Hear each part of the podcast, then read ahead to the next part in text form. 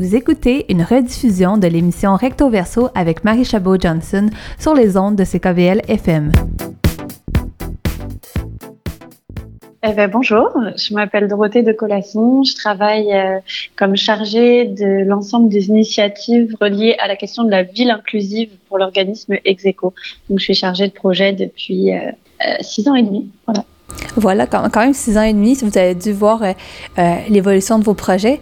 Justement, euh, on va pouvoir en parler aujourd'hui. C'est sûr que là, on se parle particulièrement dans le cadre du lancement qu'il y avait eu pour les résidences artistiques de métissage urbain, mais c'est certain que tout le projet de ville inclusive que Execo porte, c'est un peu pour ça qu'on on se parle aujourd'hui, puis c'est ça qui nous intéresse particulièrement. mais justement, on pourrait parler un peu de justement les différentes facettes que ça inclut le projet de ville inclusive de Execo. Ben donc, Execo, pour présenter rapidement, c'est un organisme euh, qui se positionne comme dans le secteur de, l'innovation sociale, euh, ce qui veut dire qu'on va aller chercher des solutions créatives, des solutions alternatives pour répondre à des enjeux euh, sociaux qu'on a identifiés, à savoir celui de, l'exclusion, de la marginalisation, qui peut être entre autres intellectuelle. Et donc, nous, ce qu'on essaie de faire, c'est de chercher des solutions pour favoriser l'inclusion, pour diminuer les préjugés, pour outiller les citoyens à euh, apporter des actions justement qui vont transformer la société de façon positive. Euh, on, essaie d'amplifier la voix de ceux qu'on entend moins. On essaie de, redonner des outils, euh, que ce soit culturels ou au niveau de l'accès au savoir à ceux qui ont moins accès.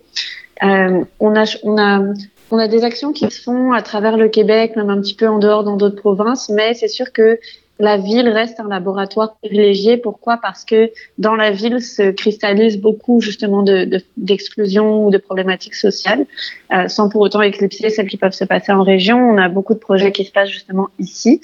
Euh, et donc le pôle ville inclusive, ça englobe à la fois Idéaction Mobile, qui est donc notre caravane de médiation intellectuelle, qui, est comme un food truck qui se promène dans la ville pour donner euh, de la nourriture pour l'esprit, des livres, du matériel d'art, des lunettes de vue, et plein de petits ateliers euh, de participation citoyenne. Euh, où on a aussi un projet qui s'appelle euh, Idée Action et qui est plus euh, basé sur le concept d'autodéfense intellectuelle qu'on va aller donner à des groupes de citoyens pour donner justement des façons de comprendre la société, de développer leur sens critique pour ensuite porter des actions positives. Ou on a encore métissage urbain. Ça, c'est un exemple de, de projet qu'on fait en milieu urbain. Oui, puis je me rappelle avoir entendu parler de justement l'initiative que vous aviez de faire des caravanes de livres. Puis juste sur ce projet-là, on pourrait en parler pendant plusieurs, euh, plusieurs heures, j'ai l'impression, parce qu'il y a beaucoup de, discussions sous-jacentes à ça. Euh, Peut-être pour donner une idée, vous me direz si, euh, si je comprenais bien Execo, euh, mais pour avoir suivi des ateliers avec vous, qu'est-ce que je comprends un peu de, l'esprit derrière l'organisme? C'est vraiment d'outiller les citoyens pour que finalement les gens puissent soient capables de faire, euh, euh, entre autres, justement, des, de la sensibilisation par eux-mêmes. Donc, c'est beaucoup dans une espèce de, de philosophie d'empowerment des citoyens. Est-ce que, est-ce que je le comprenais bien? Oui, entre autres, c'est un, un des objectifs et un des impacts de, des ateliers, en fait, c'est de, de, de donner les outils aux citoyens pour qu'ils soient eux-mêmes acteurs de changement ou de transformation. Et là, la, ville inclusive, ça prend plusieurs actions. Vous avez parlé justement de l'empowerment un petit peu plus au niveau intellectuel, mais là, aujourd'hui, on se parlait plus par rapport à métissage urbain. Et une des questions que je me pose beaucoup par rapport à ça, euh, puis que je voulais avoir un peu votre input, en, entre guillemets, euh, là-dessus, c'est comment, en fait, vous percevez justement le rôle de, l'art à travers tout ça, parce que c'est des résidences artistiques, pour jouer un rôle finalement de médiateur culturel, de médiateur par rapport à tout ce qui est autour de la marginalisation de, des artistes, mais aussi du public euh, qui, euh, qui, vont rejoindre. Comment vous voyez finalement que ça, à travers les années que vous avez travaillé là-dedans, que le rôle de l'art euh, va contribuer dans cette mission-là que, que vous portez? Donc, la caravane, en fait, Idéaction Mobile, c'est c'est un projet qui a incubé beaucoup d'autres projets, dont métissage urbain. Parce qu'après quelques années, en fait, on, on avait pour habitude d'inviter, d'avoir des invités spéciaux à bord, aussi bien des artistes que des, des, des, professionnels d'autres secteurs un jour, on s'est juste rendu compte que nos projets, les contextes qu'on mettait en œuvre étaient devenus des plateformes privilégiées de réalisation de projets pour d'autres personnes qui disaient ah il me semble que j'aimerais leur proposer un projet et, que Execo pourrait peut-être faciliter euh, par les contacts qu'ils ont, par le lien de confiance qu'ils ont créé, par leur expertise du terrain, par leur approche, et venir compléter le mien. Donc en fait c'est un peu comme ça qu'on a mis sur pied métissage urbain c'est l'idée d'accueillir des artistes à bord de notre projet, de nos projets, euh, des artistes qui ont envie d'explorer un côté de, leur pratique euh, avec lequel ils sont moins familiers. Souvent, c'est euh, l'envie de travailler avec la communauté, d'impliquer les citoyens, et euh, qui savent pas toujours nécessairement par quel bout s'y prendre. Donc nous, on est là, on les jumelle à des médiateurs euh, qui vont justement designer avec eux le cheminement artistique de leur résidence et les accompagner dans, dans, le projet, faciliter le lien avec les participants. Et en quoi euh, l'art vient répondre à la question de la marginalisation, c'est que ces projets-là, en fait, qui se passent souvent dans l'espace public, ils viennent vraiment réunir des gens qui se seraient pas nécessairement parlé autour d'un processus créatif. Donc autour d'un projet commun, positif, mhm. auquel tout le monde va participer de façon égalitaire. C'est l'artiste qui propose, mais encore là, l'artiste se met en danger. Mais après ça, toutes les personnes qui y contribuent viennent rendre possible l'œuvre mais ne sont pas, il y en a pas un qui est plus important que l'autre, etc. Donc on se retrouve avec des situations assez cocasses où on va avoir un policier qui est en train de, de créer la, sur la même œuvre en même temps que euh, une personne inuite, que euh, un, un, un, étudiant, une personne en situation d'itinérance, tout le monde réuni, un touriste, etc. autour de la même table à créer au même moment ou à avoir participé à une œuvre dont le produit final va être justement porteur de la trace de toute cette mixité. Et c'est en ça que ça vient alléger les, euh, disons changer les relations. C'est comme un exemple concret que que, que j'aime bien. Euh, je, je, me souviens que on était en train de créer une, une, une, œuvre qui était en peinture. Puis moi, médiatrice, euh, j'avais j'avais amené une petite enceinte de musique. Puis je demandais aux personnes qu'est-ce qu'elles avaient envie d'écouter, et je faisais jouer la musique qu'ils avaient envie d'écouter, juste pour qu'on ait une petite trame sonore. Et de fil en aiguille, au final, la personne Inuit qui dit qu'elle a envie d'écouter Johnny Cash, le policier à côté qui dit ah mais moi aussi j'aime Johnny Cash. Le lendemain, quand ils vont se, se revoir, ce sera pas seulement ah tiens un Inuit en situation d'itinérance, ce sera ah oui lui c'est celui qui aime Johnny Cash. Donc ça permet de donner des nouvelles lunettes, puis des nouvelles façons de d'aborder les personnes selon leur potentiel puis non leurs problèmes. Ouais, une certaine forme d'humanisation pour sortir un peu du carcan de, de l'image qu'on se fait de quelqu'un. C'est ça, c'est comme des, des, des, paires de lunettes euh, pour voir un petit peu les choses différemment. Et est-ce que vous avez un suivi justement des gens qui participent à ces ateliers-là, voir justement comment ça les avait fait euh, grandir à, à, travers la démarche? Euh, bah, métissage urbain, c'est vrai que souvent c'est assez éphémère. Ça, on, on s'installe dans l'espace public, on prend en note les noms des personnes qui ont participé. Quand l'œuvre est terminée, on leur envoie un message pour leur dire, notamment s'il y a une exposition ou un événement. Mais c'est vrai qu'on ne garde pas forcément cette trace-là. Et c'est aussi ça qui fait que les gens vont participer plus facilement. C'est qu'il n'y a pas un engagement demandé. Ça peut être, bah, tu viens ici, puis tu crées pendant 10 minutes, puis tu continues ta route, comme tu viens, puis tu passes euh, deux heures si tu as envie. Mais c'est pas engageant euh, d'un point de vue suivi, etc. Donc c'est pour ça que les gens participent plus facilement.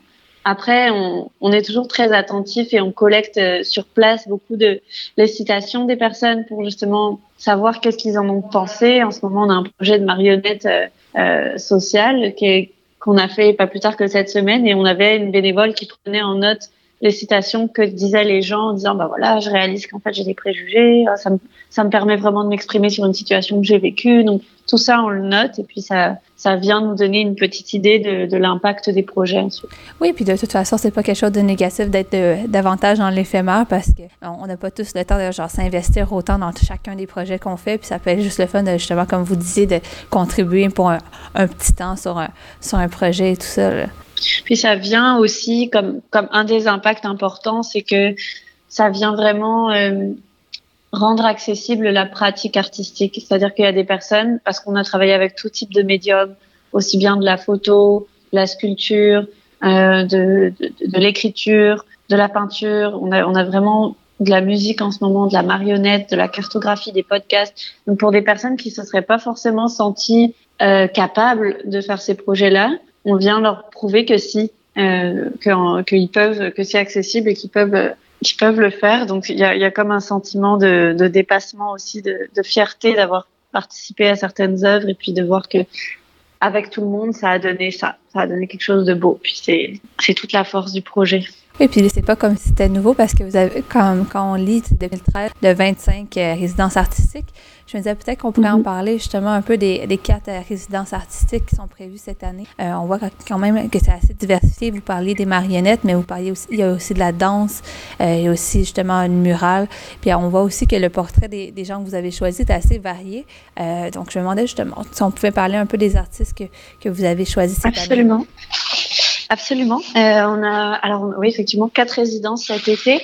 Euh, le premier euh, qui a commencé, donc ça s'appelle, il s'appelle Kenny, euh, Kenny Thomas. Euh, son projet, lui, est basé sur le sur la musique. Euh, on n'avait pas encore eu de résidence en musique, donc on est super content. Kenny travaillait comme intervenant dans Montréal Nord. il avait envie de prouver que tout le monde a une oreille musicale. Et donc, ce qu'il fait, c'est que à travers la technique du sample, donc de l'échantillonnage, il va demander euh, aux personnes qui participent de sélectionner un bout euh, d'une chanson qui existe déjà. Lui, il se promène avec une, une table tournante puis des vinyles avec lui, euh, où ils peuvent enregistrer quelque chose. Ils peuvent, ils peuvent enregistrer un slam, ils peuvent enregistrer un petit jam de musique parce que parce qu'on a des micros qui sont là sur place. Et donc, à partir de tous ces, ces, ces morceaux que lui livrent les participants, il recrée des nouvelles chansons qui sont comme une espèce justement de de, de, de, de composition hybride basée sur euh, sur ce que lui donnent les gens. Hmm. Euh, ça c'est le projet de Kenny qui est bien entamé, qui se passe entre Montréal Nord et, euh, et Hochelaga.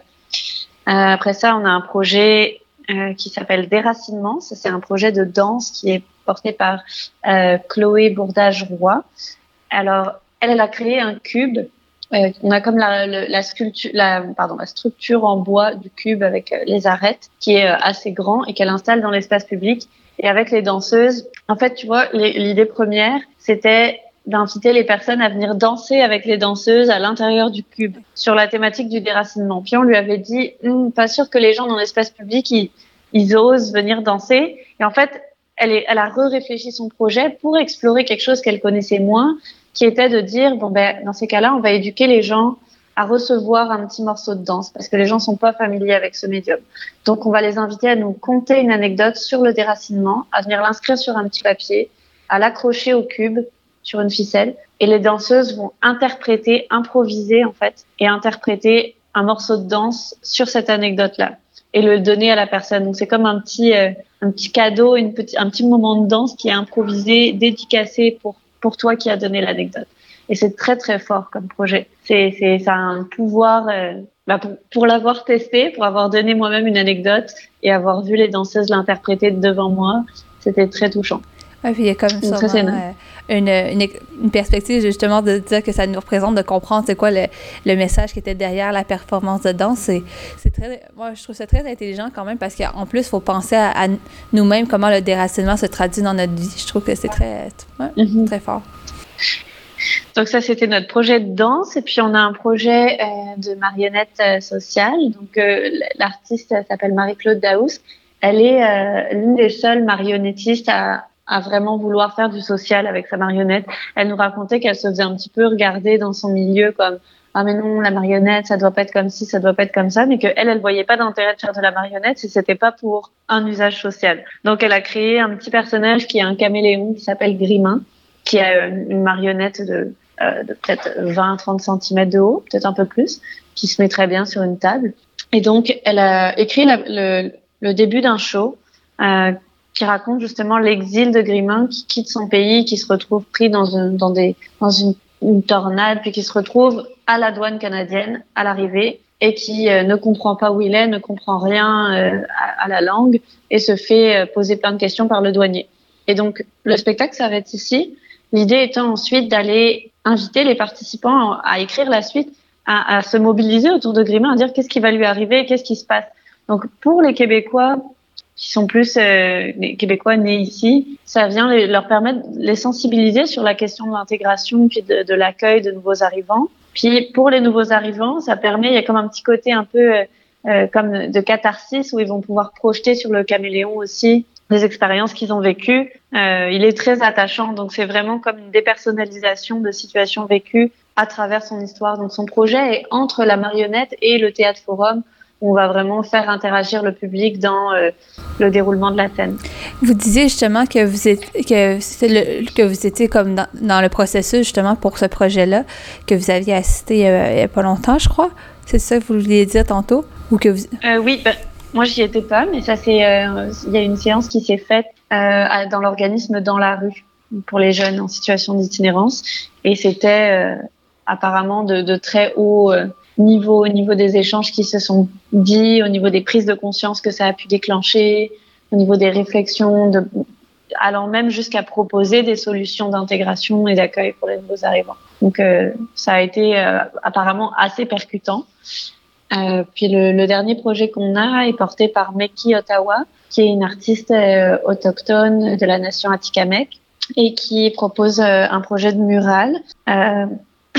je pense qu'elle est encore en réflexion sur et l'endroit et la thématique. Euh, ce qu'elle voulait faire était plus autour des, de la justice et des droits des femmes autochtones, en tout cas des peuples autochtones. Euh, mais c'est tout le principe de métissage et qu'elle le revoit aussi en cours de route. Donc l'idée, c'est d'aller faire plus des, des, euh, des, ateliers mobiles de collage et qu'elle ensuite irait assembler sur une murale. Son projet est encore, euh, a pas encore commencé. Enfin, elle a eu une première une première rencontre dans l'espace public, mais c'est pas encore euh, très entamé. Oui, parce que finalement, dans la traduction, on parle de la démarche de chacun des artistes. Euh, mais souvent, on, pourrait penser que justement l'expérience artistique de la création quelque chose d'hyper personnel. Mais dans les, les quatre cas, qu'est-ce qu'on revoit? C'est beaucoup l'interaction avec le public. Donc, on a parlé de l'impact sur le public, mais vous qui travaillez aussi avec les artistes, sûrement que ça a un impact sur eux aussi euh, dans, dans leur travail. Qu'est-ce Qu'est-ce que vous avez vu à travers les années sur qu'est-ce que ça forgeait en fait les artistes de demain là-dessus? C'est une bonne question, c'est intéressant parce que cette année, en mars dernier, en fait, on a fait une exposition qui s'appelait 2915. 2915 étant le nombre de personnes qui avaient pris part à des résidences de métissage urbain. Euh, et donc, on a exposé 50 métissages. Et pour, à cette occasion, on a été interroger plusieurs artistes. On a réalisé des entrevues où on leur demandait comment c'était venu nourrir leur pratique, qu'est-ce que qu'est-ce que le projet avait représenté, et la plupart disaient ben, sans Execo, j'aurais j'aurais jamais pu faire ce projet parce que ça m'a permis d'aborder les personnes avec qui j'aurais jamais pu travailler, puis ça m'a complètement remis en question dans mon projet, etc. Ça les, ce qu'ils mentionnent, c'est qu'effectivement, ça facilite un lien, ça les éclaire sur d'autres aspects de leur projet, ils viennent confronter leur idée et euh, pour beaucoup, ils disent aussi que ça a transformé leur vision de, tous les jours, en fait, pas uniquement leur, euh, euh, processus artistique. Que c'est ça, que ça vient les nourrir, que ça les inspire pour en faire d'autres. C'est vrai qu'il y a une grosse part de prise de risque et c'est ça qui est intéressant, c'est que l'artiste assure globalement une, une espèce de direction artistique, mais après, si les participants ont envie de faire aller le projet quelque part, en fait, ils peuvent, ils aucune idée du livrable final. Ils savent pas à quoi s'attendre à la fin. Puis c'est ça qui est fantastique. Par exemple, l'année dernière, on avait une artiste qui faisait du cadavre exquis en vidéo. Donc, les personnes devaient juste venir écrire la suite d'une histoire euh, qui était commencée par la personne d'avant. Ensuite, l'enregistrer dans un micro et ensuite prendre, faire une prise de vue euh, de 30 secondes à peu près à la caméra puis elle, elle a assemblé tout ça pour faire des petites capsules, 11 capsules vidéo qui ont été réalisées elle savait qu'elle voulait faire des capsules, elle avait aucune idée de ce qui allait se retrouver dedans jusqu'à ce que les gens viennent enregistrer. En fait. ça, ça demande sûrement un, très grand lâcher prise sur le, sur le produit final. Et, euh, et là, justement, des gens qui, qui écoutent un peu l'entrevue, les auditeurs et auditrices, s'ils voudraient participer à ça, euh, je sais que c'est fait de façon éphémère, un peu spontanée sûrement des fois, euh, mais est-ce qu'il y a des dates ou des, des endroits où on pourrait justement pouvoir participer à un peu la démarche? Mais dans le cadre du programme métissage urbain, on en fait quelques-uns par année. C'est vrai qu'on priorise souvent la saison estivale parce que dans l'espace public, c'est plus, euh, c'est plus agréable. On est, on est plus enclin à passer du temps en été. Euh, donc, on a des appels à projets qui sortent, qui sont communiqués sur nos réseaux sociaux, sites internet, etc. Dès qu'on a euh, la possibilité. Puis après, on a des jurys qui viennent sélectionner les projets. Parfois, on a un petit euh, on a des, des, appels à projets qui peuvent sortir à d'autres moments de l'année, puis parfois on en a qui sont plus thématiques. Par exemple, cette année, ils étaient axés sur l'accueil des nouveaux arrivants. Il y a une résidence qui est plus axée jeunesse et il y a une résidence qui est portée par une artiste autochtone. Donc parfois il y a des critères précis.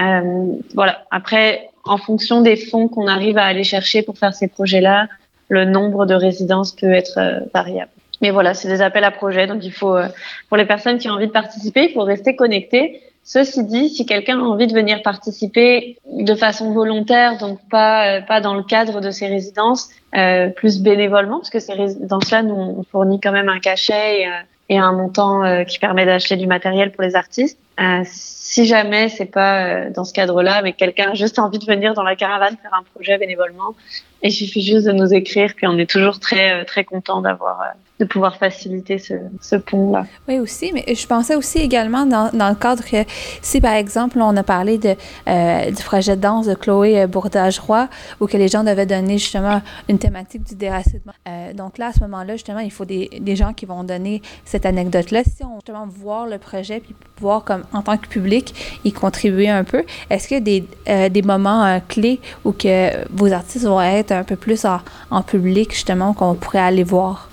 Alors on essaie de les, de les communiquer aussi sur nos réseaux sociaux. Parfois c'est le jour même, euh, parfois c'est un petit peu d'avance. Dès qu'on a les dates de création et le lieu précis, ce qui est très euh, fluctuant, on essaie de les, de les communiquer pour, pour pouvoir euh, justement retrouver des, des personnes qui voudraient venir. Donc on va dire, ah, bah, par exemple, aujourd'hui à 14h, on sera dans euh, Hochelaga, à la place Valois, pour inviter les gens à venir nous retrouver. Euh, Sinon, on a aussi la possibilité de d'accueillir des bénévoles justement sur ces projets-là. Donc, c'est une façon de s'assurer de, de suivre le projet ou de participer. Euh, et puis, on a des moments qui sont plus clés, par exemple, euh, quand on participe dans le cadre d'autres événements. Où là, ce qu'on a fait euh, ce mois-ci, c'était d'organiser un gros événement au Square Cabot à Twitter, où on avait les quatre artistes qui étaient réunis dans le même parc et qui créaient au même moment. Donc, ça a créé vraiment tout un événement avec euh, plusieurs centaines de personnes qui sont venues. Euh, c'était c'est magnifique parce qu'on était le Square Cabo, c'est un haut lieu de mixité sociale où on a à la fois beaucoup de personnes autochtones et notamment inuits, mais aussi beaucoup de réfugiés, demandeurs d'asile qui se tiennent euh, qui, dans les dans les résidences du YMCA, beaucoup de personnes en situation d'itinérance, puis tous les travailleurs franco et anglo. Donc ça fait une espèce de, melting pot de, de, de Montréal et euh, et qui ont participé à toutes ces séances-là. On proposait comme une espèce de de parcours créatif à travers les différents kiosques. Donc parfois on fait des événements un peu plus euh, de plus grande envergure sur lesquels on communique. D'accord, ben on, on, suivra d'abord euh, les, euh, les, réseaux sociaux d'Execo, puis moi je les partagerai sur euh, la page de l'émission pour pouvoir permettre aux gens de pouvoir suivre un peu. Là, je viens de voir justement sur votre page Facebook la marionnette de Marie-Claude Daou, donc c'est vrai qu'elle est vraiment cute, la, la marionnette de Grimine, donc ça on partagera la, la photo. Super. Merci beaucoup d'avoir pris le temps de me parler aujourd'hui. Ben, merci à vous de nous offrir cette tribune. Mais c'est toujours, une, toujours super encourageant de pouvoir euh, voir les initiatives qui sont faites par des, des, organismes dans notre communauté, puis voir à quel point ben, finalement tout le monde veut un peu s'impliquer. Donc,